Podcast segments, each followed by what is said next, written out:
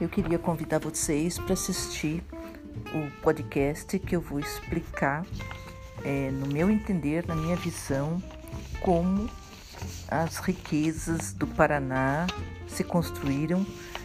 E, na verdade, respondendo a pergunta que eu mesmo tinha,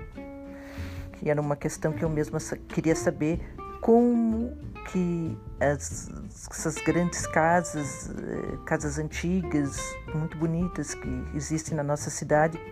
como elas foram construídas, com que forma que as pessoas ganhavam dinheiro no passado